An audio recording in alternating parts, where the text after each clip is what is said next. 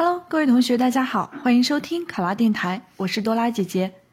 我们今天的题目是：天降暴雨引发山洪，多名农家乐游客被洪水冲走。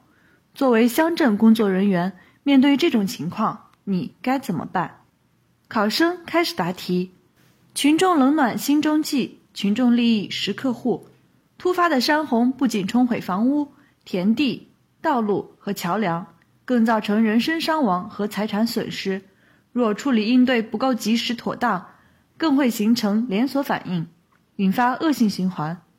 所以，面对题中的情况，我必须快速、沉着、周全考虑，以减轻危害，遏制损害。首先，及时上报，应急响应。山洪爆发，游客被冲，事关重大，我应第一时间汇报上级领导。听从指示，得到领导示意之后，迅速调集公安、消防、武警、水利、医疗卫生等部门，形成应急小组，联系当地村委，及时了解情况，第一时间赶赴灾害现场开展救援。其次，分工配合、协同合作，赶赴现场之后，根据所掌握的情况，对应急小组进行分工。消防部门要配备救生筏。福利马甲等专业设备，在当地人员引领下，沿河道搜寻失踪人员，以便发现生还游客，及时予以施救。公安、消防部门应全面搜救被困人员，及时转移被困群众，细致查看灾害现场，及时排查安全隐患，加固警戒隐患地区，以防发生连锁反应，造成次生灾害。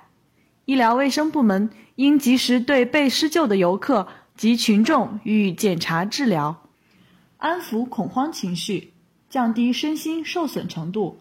水利部门一方面需做好向导说明工作，给予施救人员提供有效指导，使其避开险要地形；另一方面需及时勘探河道走向，收集一手数据，为后续整治工作打好基础。